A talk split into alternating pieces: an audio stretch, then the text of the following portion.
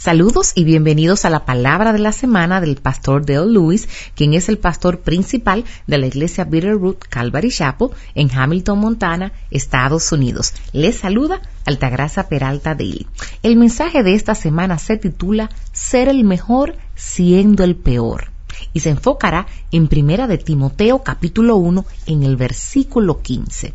En Primera de Timoteo capítulo 1 versículo 15, Pedro escribe a Timoteo, su joven protegido de la superioridad del Evangelio, sobre la superioridad del Evangelio sobre la ley de Moisés, y se usa a sí mismo como el ejemplo de la obra del Evangelio.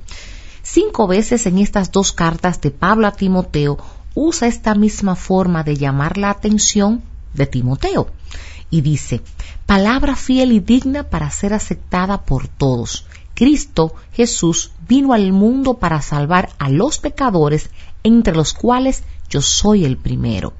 Muchas personas no entienden el propósito de la primera venida de Jesús, que Jesús vino a buscar y salvar a los que se habían perdido.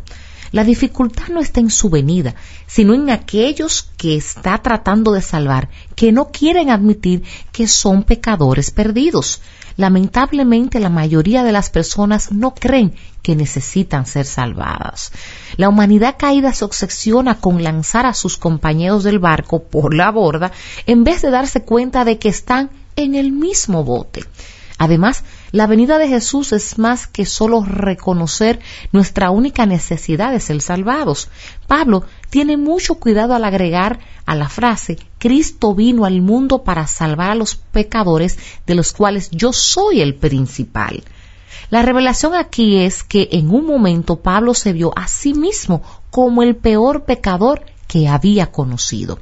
Pero estas palabras yo soy revela que Pablo no está mirando hacia atrás en su vida pasada, sino viéndose a sí mismo en su condición actual.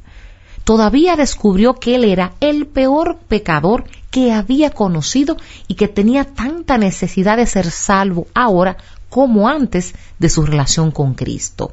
Pablo no había olvidado su transformación, tampoco es una exageración humilde, se refería a cada palabra al darse cuenta de que esta vieja naturaleza muestra todavía, nos muestra todavía que nos causa problemas y que Pablo lidiaba con la suya como un trabajo de tiempo completo, lidiando con sus propios problemas y su vieja naturaleza.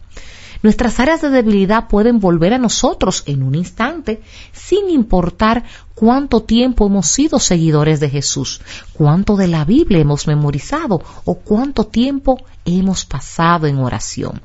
Después de muchos años de caminar con Jesús, yo sigo siendo mi mayor petición de oración. Oh, qué agradecido estoy porque Jesús haya terminado el trabajo en mi nombre. ¿No es así? Este ha sido el pastor de hoy. Bendiciones. Bendiciones. Les ha hablado Altagracia Peralta de él traduciendo al pastor Deo Luis, quien es el pastor principal de la iglesia Bitterroot Calvary Chapel, localizada en Hamilton, Montana, Estados Unidos. Para mayor información y recursos en español, por favor visita www.bvcalvary.com en la sección Spanish. Si este mensaje ha sido de bendición para ti, compártelo con quien deseas que sea bendecido. Y si necesitas que oremos por ti, por favor, envíanos un correo electrónico a prayer.bvcalvary.com. Oramos para que tengas una maravillosa semana en el Señor.